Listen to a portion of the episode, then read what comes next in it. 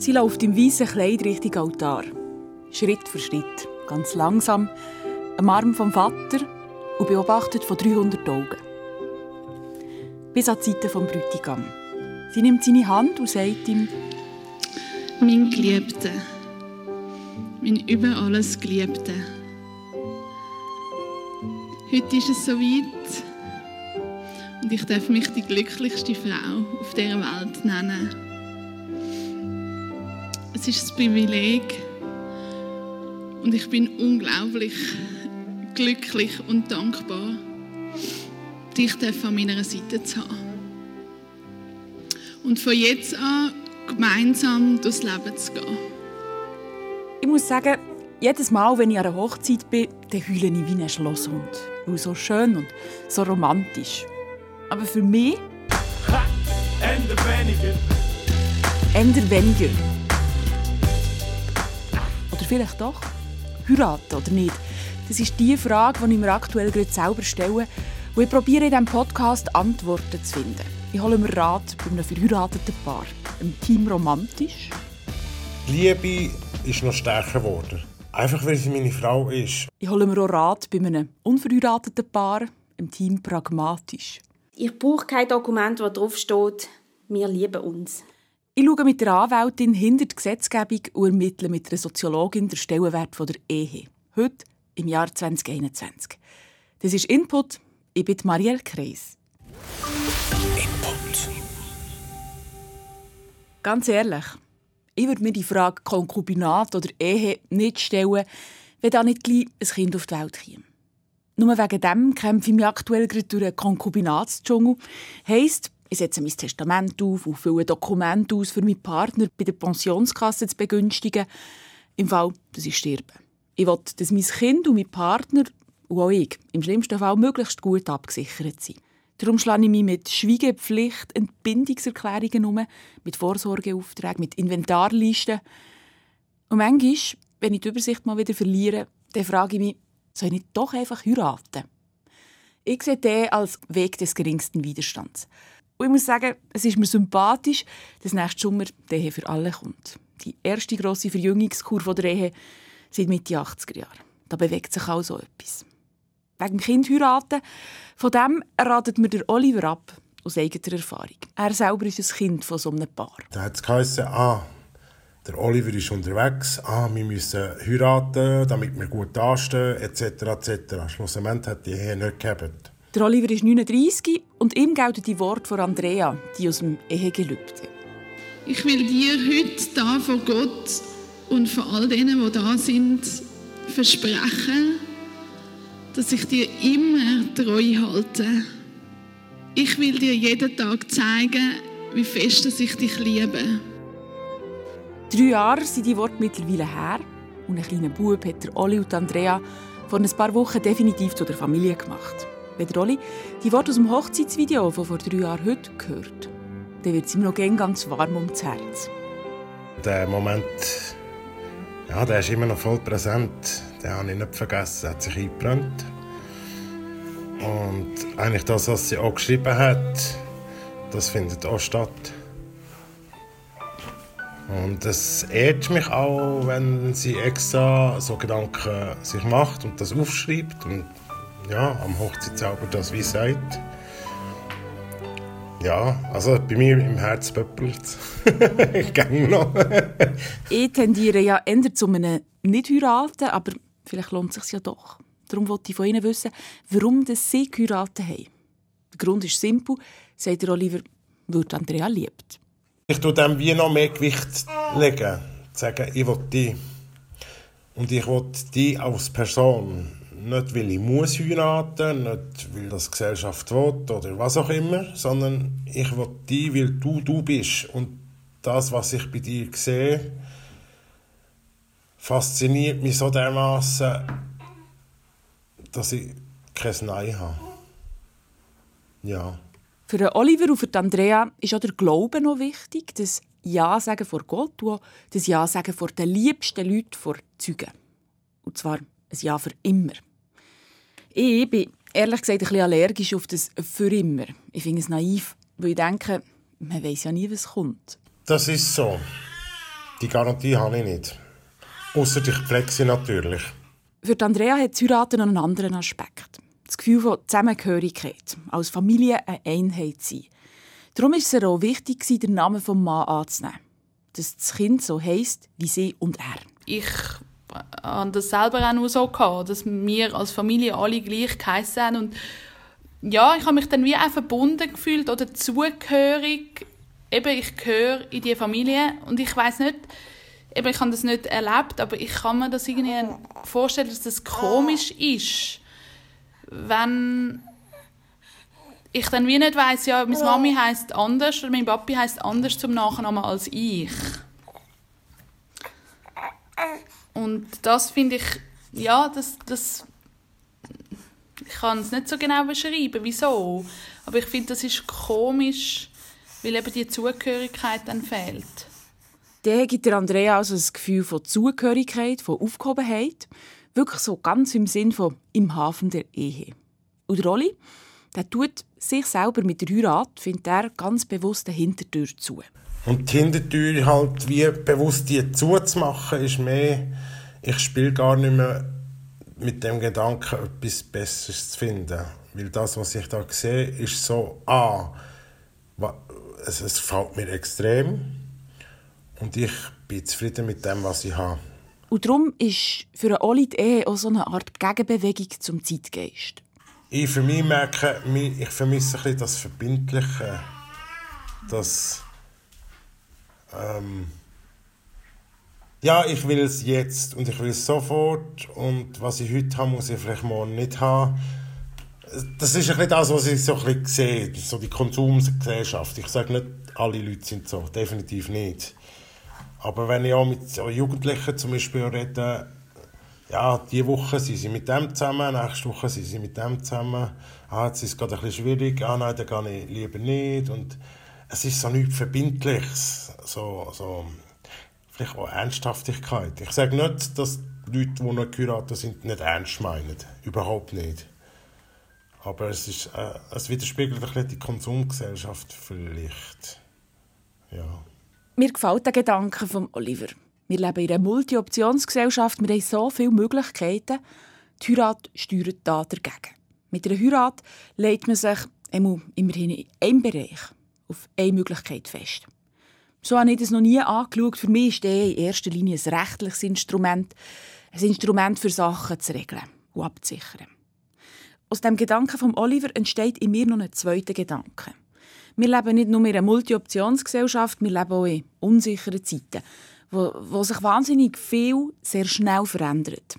Ist die Ehe, die traditionelle, klar geregelte Form, vielleicht auch darum noch interessant für junge Leute, weil sie Halt gibt, Sicherheit.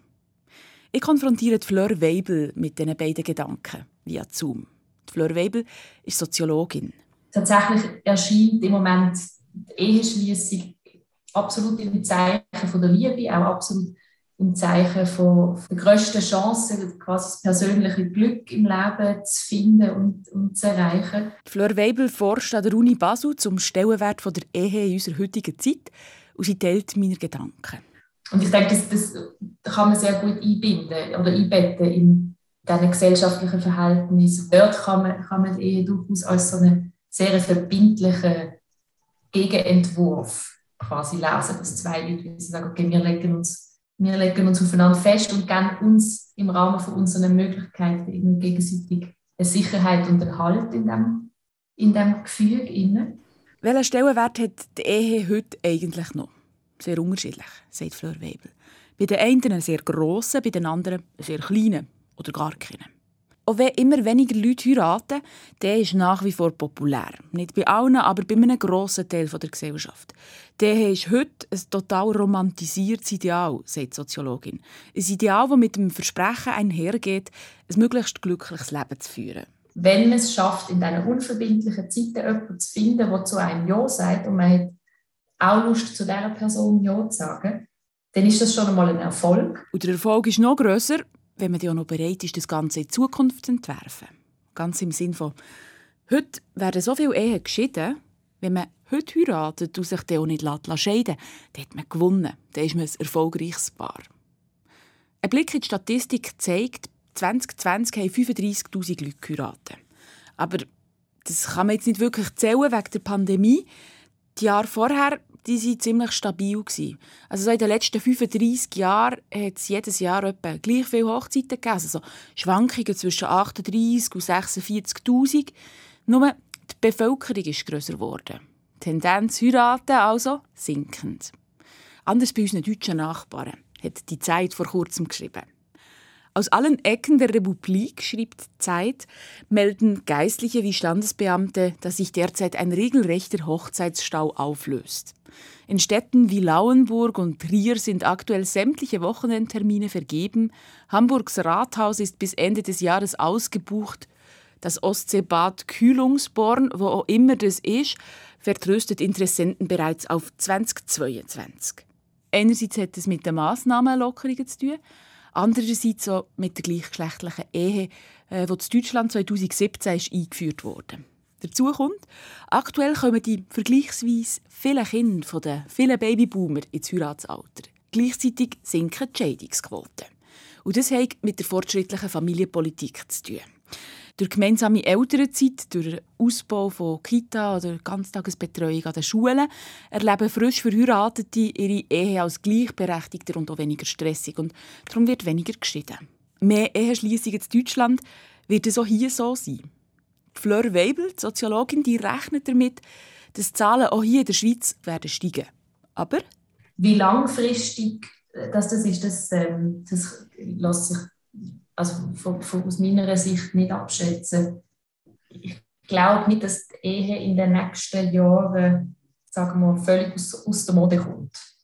Eher im Gegenteil, wäre meine Vermutung. Aber das ist eine pure Vermutung. Die Vermutung stützt einen Artikel aus dem Tagesanzeiger. Der Tagi hat vor kurzem Zürcher Standesämter gefragt und ähm, die rüsten sich tatsächlich nach der Annahme von der Ehe für alle dafür, dass die Zahl der Trauungen moderat, aber deutlich wird steigen. Die Stadt Zürich rechnet mit ungefähr 15% mehr Trauzeremonien, Winterthur mit 10 Und das sind nur die Zahlen von einer Umfrage bei Paaren, die eine eingetragene Partnerschaft haben. Du ergänzest mich und zusammen sind wir ein unschlagbares Team. Du hast von Anfang an mein feines und weiches Herz gesehen und gehst ganz vorsichtig mit dem um. Zurück zu Oliver und Andrea, die aus Liebe geheiratet haben. Ich konfrontiere sie mit der sogenannten Heiratsstrafe. Verheiratete Paare werden zusammen besteuert.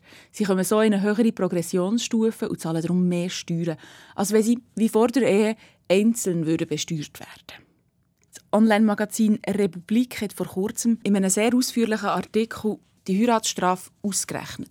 Verschiedene Situationen haben sie ausgerechnet. Ähm, verheiratet oder eben nicht verheiratet Kind oder nicht Kind, äh, in welchem Kanton das sie leben. Also, ein Beispiel davon sind Herr und Frau Muster, verheiratet aus Zürich, zwei Kinder, Einkommen 140'000 Franken, relativ gleichmäßig verteilt.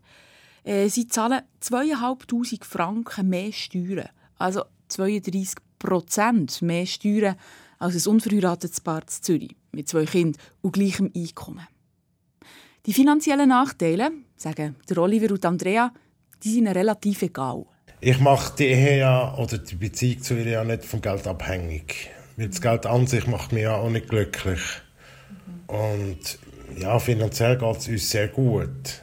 Oder gut, sehr gut. also sehr gut. Uns geht's, wir leben, wir haben ein Dach über dem Kopf, wir haben Essen im Haushalt, äh, wir haben sogar ein Fahrwegbüsschen, wo wir drinnen pennen können äh, wir, wir, klagen gar nicht.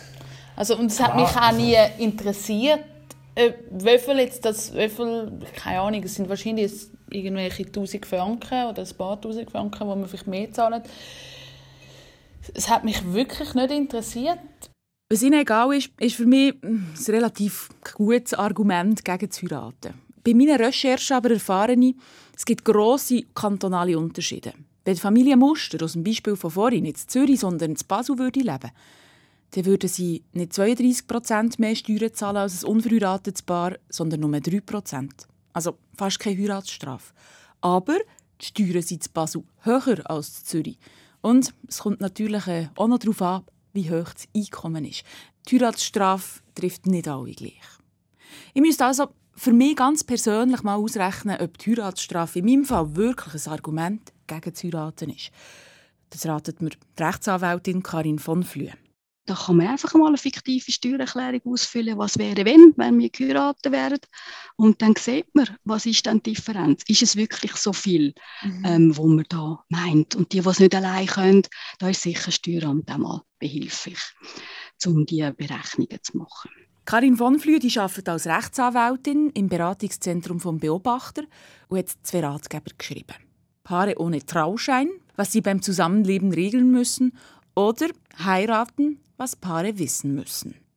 Sie sieht in der klar finanzielle Nachteile, aber sie sieht auch sehr, sehr viele Vorteile. Gerade wenn Kinder ähm, geboren werden äh, in einer Ehe, rein, hat man es ein bisschen einfacher, weil äh, da läuft vieles automatisch ab. Es ist automatisch, wird anerkannt, dass der Vater der Vater ist von dem Kind. Es braucht keine Vaterschaftsanerkennung. Es braucht keine Erklärung vom gemeinsamen Sorgerecht. Das ist alles automatisch schon da. Es braucht kein Testament, keine Entbindung von der Schweigepflicht, keine Inventarliste. Es gibt eine Witwerrente, respektive Witwerrente, wenn das andere stirbt. Aber eben, es gibt auch die sogenannte Heiratsstrafe. Und über die rede ich mit der Karin von Flühe. Und ich frage sie, wie kommt es überhaupt, dass gewisse verheiratete Paar mehr Steuern zahlen als unverheiratete Paare? Es ist nicht gedacht, eigentlich, um ein, ein Ehepaar zu bestrafen. Es passiert halt leider einfach, wenn wir das alte Steuersystem haben. Ja, ein Paar wird jetzt halt einfach gemeinsam besteuert und kommt wahrscheinlich auch noch ein bisschen von der Zeit her, wo halt die Frauen nicht so ähm, geschafft haben, äh, im Erwerbsleben geblieben sind nach der Heirat. Das ist vor 50 Jahren ja eher der Exotenfall gewesen da hat sich dann die Frage auch gar nicht gestellt, dass wir plötzlich zwei Einkommen haben und jetzt schwupps haben wir da äh, so viel äh, höheres ähm, Haushaltseinkommen, das gemeinsam besteuert wird. Die Andrea oder Oliver die interessieren sich nicht wirklich für die Heiratsstrafe, die uns aber mit einer anderen Ungerechtigkeit von der Ehe konfrontieren. Da werden sie dann doch hellhörig. Ich habe noch einen anderen Punkt, der mich selber sehr beschäftigt. Also ein ganzes Leben lang arbeiten wir und zahlen AHV ein und dann denkst du, okay, gut, jetzt komme ich 100% von meiner AHV über. Stimmt, wenn ich nicht verheiratet bin. Wenn ich aber verheiratet bin, dann kommt mein Mann und ich zusammen nicht zweimal 100, also 200% sondern wir bekommen zusammen nur 150. Dann sage ich, hey Mann, das ist doch extrem unfair. Mir nervt es. Euch nicht. Ich habe das nicht gewusst. Ich, wir haben das gar nicht gewusst. Aber jetzt, wo du das sagst, muss ich sagen, warum sollen wir jetzt weniger bekommen? AHV-Plafonierung, sagt man dem. Und ja, das interessiert mich auch, warum überkommt ein verheiratetes Paar weniger AHV. Und das bespreche ich mit der Rechtsanwältin der Karin von Flühe. Der Gedanke dahinter ist, ähm, ja gut, wenn ein Ehepaar zusammenlebt, dann nachher hat man ja die Sachen zum Halbtagstarif, so quasi. Oder? Man hat einen Haushalt und man hat nicht zwei Haushalte und man muss finanzieren. Der Gedanke kommt von dort her, warum man überhaupt Plafonierung gemacht hat. Der, äh, man muss ja auch ein bisschen haushalten mit dem Geld von der AHV, das wissen wir auch, will nicht zu viel ausgeben. Und die Meinung ist ja, man soll können den Haushalt finanzieren. Ähm, kann man zwar auch eh nicht mit, äh, mit dem Geld von der AHV, das wissen wir, aber der Gedanke dahinter ist, wenn zwei eben zusammen wohnen, haben die weniger Ausgaben, als wenn sie ähm, zwei Haushalte haben. So, jetzt ist mal genug Rechtliches. Zurück auf die emotionale Ebene zu der Romantik vom Heiraten. Und ich will nur dich und keinen anderen. Ich liebe dich. Das Papier, das Andrea oder Oliver bei ihrer Hochzeit unterschrieben hat, das Papier, das ist mehr als ein Papier. Das hat wirklich eure Beziehung verändert, sagen sie. Und schon darum hat es sich gelohnt zu heiraten. Liebe zu ihr hat sich noch, ist noch stärker geworden. Einfach weil sie meine Frau ist. Und ich merke, dass das Gefühl von Stolz oder ich, ich fühle mich geehrt oder es fühlt sich sehr gut an oder ist erfüllend, das Gefühl hat sich noch wesentlich verstärkt. ja, für mich ist wirklich das, das, das Tiefe, Intime und, und, und die Sicherheit. Eben auch ich darf mich selber sein, ähm, wie ich bin. Und muss, muss eben nicht auch irgendwie noch irgendetwas beweisen oder mich gut darstellen. Jetzt auch, seit jetzt halt auch ein Kind da ist, habe ich das nochmal gemerkt. Da hat mir der Oli gesagt, und es ist wichtig, dass du auch deine Bedürfnisse, auf deine Bedürfnisse schaust. Es ist mir egal, wenn ich heimkomme und es ist ein riesen Puff heim. Dann kann ich dir nachher helfen. Emotional sehen wir es halt ein bisschen anders. Das ist der Johannes. Er gehört zum Team Pragmatisch. Dass die Hochzeit oder eine Ehe eigentlich da nichts ändert emotional, sondern das ist halt das, wie man sich jeden Tag äh, halt durchschlägt und zusammen den Alltag bestreitet. Das ist das, was da entscheidend ist. Nicht, ob man sagt, ja, wir machen das oder nicht. Da ist das Kind viel, viel, viel, viel wirkmächtiger und schwerwiegender. Die Johannes und Doro die sagen, wir brauchen nicht zu heiraten. Wir haben keine Nachteile im Alltag, weil wir im Konkubinat leben. Ich brauche kein Dokument, wo drauf steht, ähm, wir lieben uns. So. Das, das, das ist irrsinnig, weil wir haben äh, uns aktiv ähm, für Kinder entschieden, wir haben uns aktiv für eine Familie entschieden, wir, haben, eben, wir sind binational, das ist auch ähm, ein großes ähm, Thema immer wieder, oder wo leben wir, wie schaffen wir, dass, dass beide glücklich sind ähm, und das ist eben der Kompromiss und die, das Zusammenleben, das ist irgendwie das, was ausmacht und nicht irgendein Dokument mit einer Unterschrift, ganz klar. Im Moment haben die beiden mit 30er ein Kind. In ein paar Wochen kommt noch das zweites dazu. Der Johannes der arbeitet in der IT, Doro als Hebamme. Die beiden haben nie den Druck verspürt, müssen zu heiraten. Jetzt zum Beispiel, weil der Johannes aus Deutschland kommt und nicht in der Schweiz könnte leben Das ist für viele binationale Paare der Zentralgrund zum Heiraten, aber eben nicht für Doro oder Johannes. Einer der wichtigen Gründe, warum sie nicht heiraten, ist, sie wollen sich nicht scheiden die Vorstellung, wenn ich jetzt denke, wir sind verheiratet und wir lassen uns scheiden, einfach so mit dem ganzen administrativen Aufwand, eben mit der Anwalt und mit dem vielen Geld, das ausgegeben wird. Und eine Trennung, wie gesagt, ist selten etwas Schönes und da ist man sich selten irgendwie super einig. Und ähm, das ist auch ein großes Argument gegen die Ehe. Eben, wie du gesagt hast. Und ich einfach finde, hey, schlussendlich profitiert auch der Anwalt der kostet sehr viel Geld. Und du kannst wie, du findest fast nicht eine, du findest eigentlich keine andere Lösung, das irgendwie aufzulösen, oder? Die, die Ehe, du musst über einen Anwalt, du musst über das Gericht und so, das ist einfach eine riesige Sache.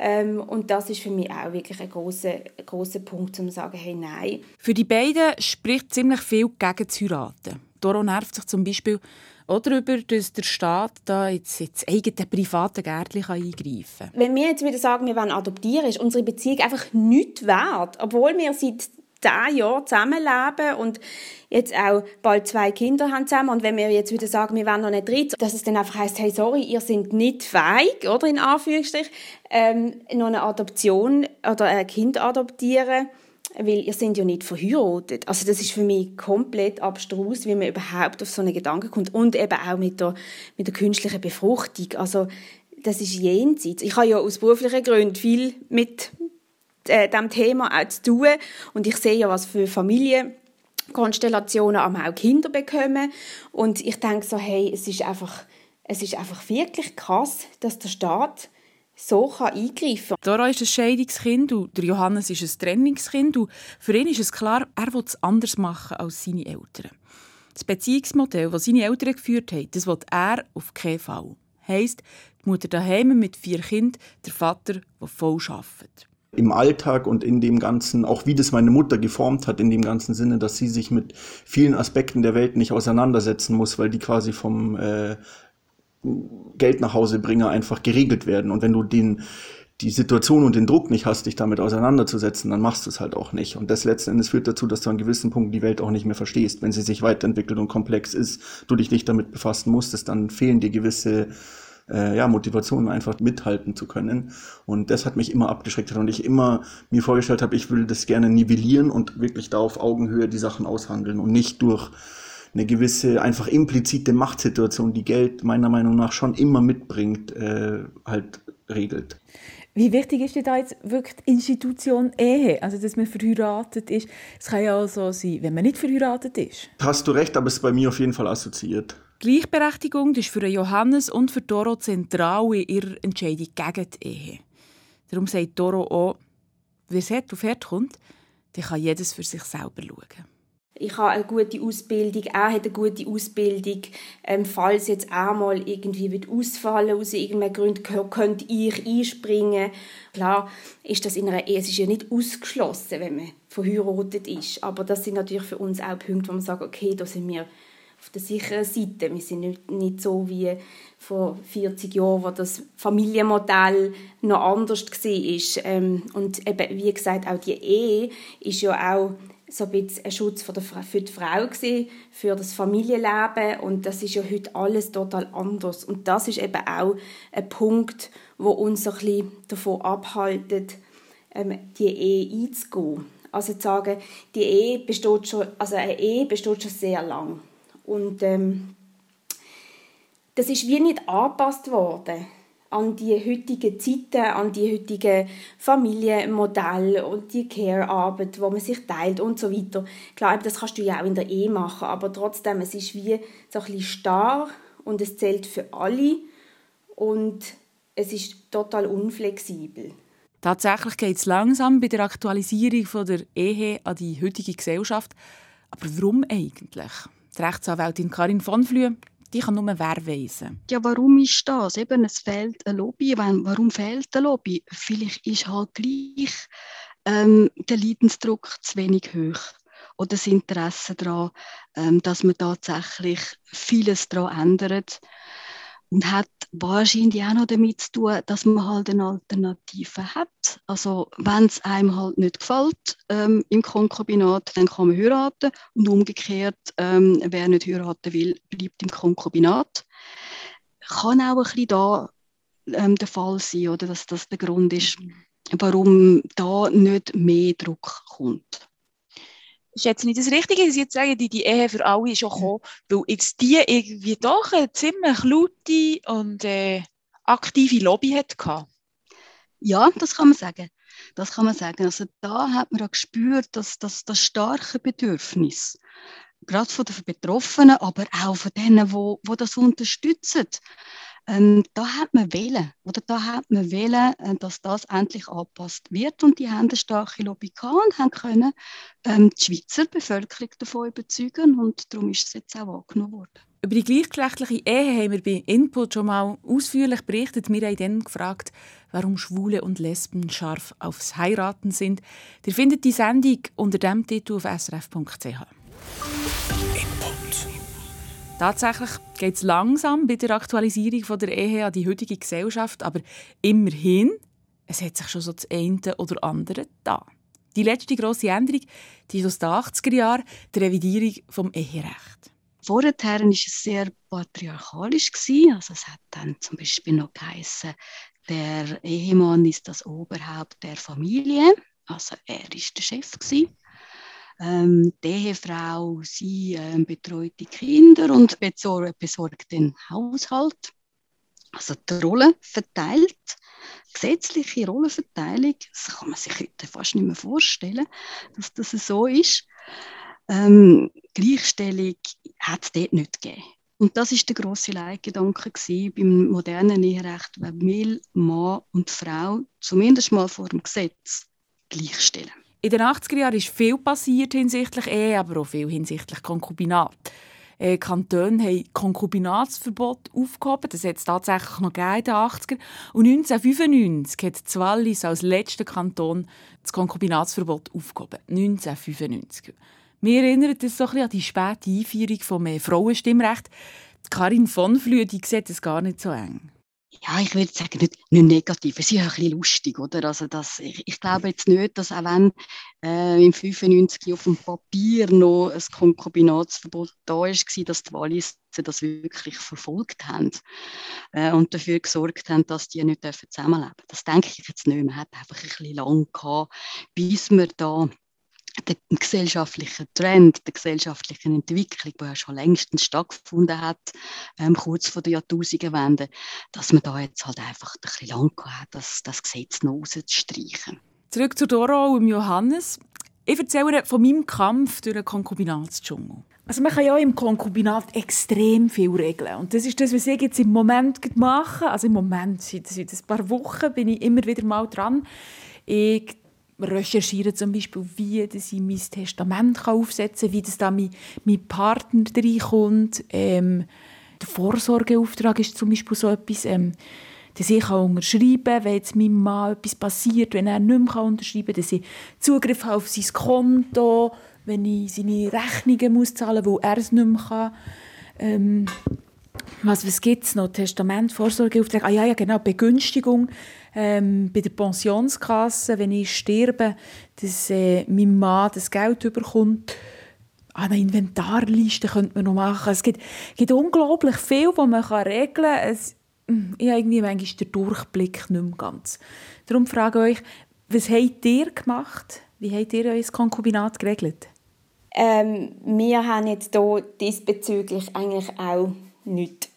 also, das ist eigentlich sehr schlecht, aber ähm, wir, wir, sagen immer wieder, hey, wir müssen im Fall mal dahinter sitzen und wir müssen mal irgendwie eine Patientenverfügung, dass, wenn ihm etwas passiert und so, das müsste man unbedingt machen, aber es ist wie, ähm, wir sind wie ein bisschen zu faul dafür, das klingt jetzt, also ja, ein bisschen doof, aber ähm, weil, wir, weil ich auch zum Beispiel weiss, wenn dem Johannes etwas passiert, ich habe ein gutes Verhältnis zu seiner Familie, er hat ein gutes Verhältnis zu meiner Familie und das wird nicht im Streit eskalieren. Wenn, ich, wenn er jetzt irgendwie auf der Ips liegt oder ich und dann wird man das sicher gemeinsam können lösen. Das Problem ist mehr so die Auskunft ähm, im Spital oder ähm, ja, also wir haben, also wir haben wirklich so Inventarlisten so, also das würde ich nicht machen, weil das Zeug, das wir daheim rumstehen haben, ich weiß nicht, das, ja, das bräuchten wir jetzt nicht, aber es gibt natürlich schon ähm, viele ähm, Sachen, die wir noch müssten in die Hand nehmen Wir sagen es immer wieder, aber wir machen es irgendwie nie und das ist eigentlich schlecht. Für mich kommt es nie in Frage, nichts zu regeln. Ich finde das irgendwie ein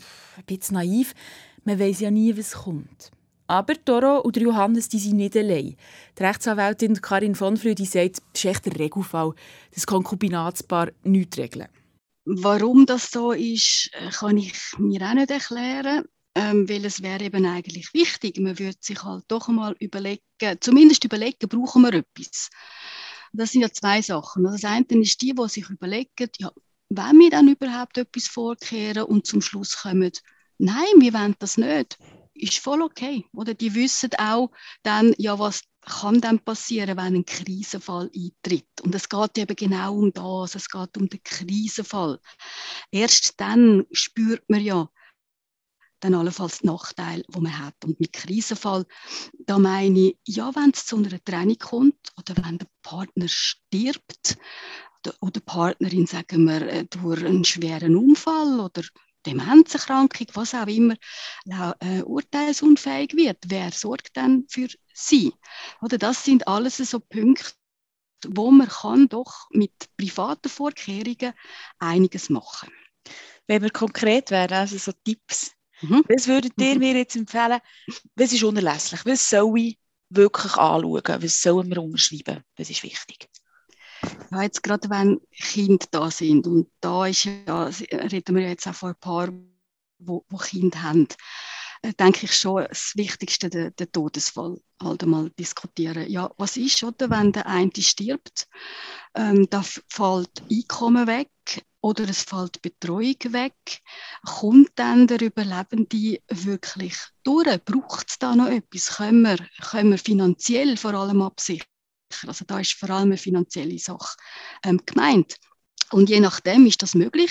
Auch wenn wir vorher gesagt haben, äh, bei der Pensionskasse zum Beispiel, es gibt keine äh, Witwerrente für unverheiratete Paare, ist es doch bei den meisten Pensionskassen möglich, dass man eine Begünstigungserklärung abgeben kann, sodass ähm, die Überlebenden wenn die Partnerin ähm, doch wenigstens etwas bekommt aus der Pensionskasse.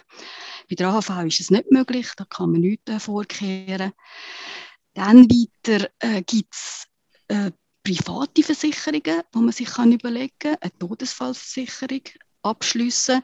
Einfach so, dass es lange, dass man Lücken, allfällige Lücken kann schliessen, wenn eben der Krisenfall dort sollte. Gibt es noch etwas Wichtiges zum Konkubinat, das wir jetzt noch nicht angesprochen haben?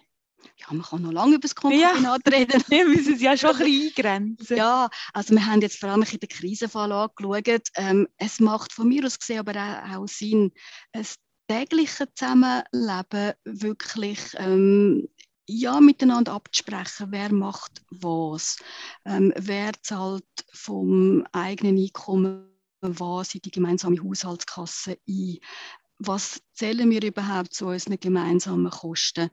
Weil, ähm, ja, bei aller Liebe, oder? Aber das Geld ist halt doch auch immer wieder das Thema. Und man spricht es manchmal nicht gern an. Und das kann zu Unstimmigkeiten führen, wenn dann der eine ähm, nicht das Gleiche meint wie der andere. Und gerade wir Frauen, die immer meinen, ähm, Männer können ja in unsere Hirne hineinschauen und wissen, was wir eigentlich wollen, wir müssen es gar nicht aussprechen, ähm, sollen, sollen aussprechen, was sie denken. Heiraten oder nicht, das ist die Frage, die mich aktuell umtreibt. Ich habe gelernt, die Institution Ehe die laviert stark zwischen Emotion und Recht. Die Soziologin hat mir bestätigt, die meisten Paare heiraten heute aus Liebe, wie Andrea oder Olli. Oder für ein Gefühl von Sicherheit, Aufgehobenheit, Geborgenheit zu verstärken. In Zeiten, die sich schnell verändern. Tradition sozusagen als Form für Sicherheit und Halt. Andere lehnen die Ehe genau aus diesem Grund ab, weil sie den Brauch altmodisch finden, wie Toro oder der Johannes. Oder weil sie finden, unsere Beziehung die funktioniert ohne Trauschein tiptop. Ein Kind ist der grössere Liebesbeweis. Besonders schön hat mich die Aussage von der Doro und vom Johannes dünkt, wo ihnen gesagt habe, dass der Oli und Andrea sich besonders Mühe geben, ihre Verantwortung besonders ernst nehmen, eben weil sie sich versprochen haben an der Hochzeit, eben weil sie verheiratet sind. Doro sagt, vielleicht sogar übernehmen wir noch mehr Verantwortung, weil wir eben nicht abgesichert sind. Ja. Ah, das finde ich jetzt noch ein wichtiger Punkt. Können wir da bleiben? Wir sind nicht abgesichert, das heisst, man muss sich auch ein bisschen mehr Mühe geben. Ich finde es interessant, dass eigentlich beide das gleiche Argument bringen, sozusagen, weil ich verheiratet bin, muss ich mich bemühen, weil ich nicht verheiratet bin, muss ich mich bemühen. Also ist das Argument eigentlich sozusagen zu streichen, weil äh, beide das herleiten können. Beide, ja genau, hebt sich auf, beide können es herleiten aus ihrer Historie und somit ist es eigentlich sozusagen weg. Ja, was heisst das jetzt für mich? Ich, ich bin erst auf Feld 1, habe ich gemerkt. Ich berechne jetzt mal, ob mich äh, die Heiratsstrafe wirklich würde treffen würde. Und dann hören wir dann vielleicht auch noch mal an, was mein Partner dazu sagt, zur Frage Heirat oder nicht.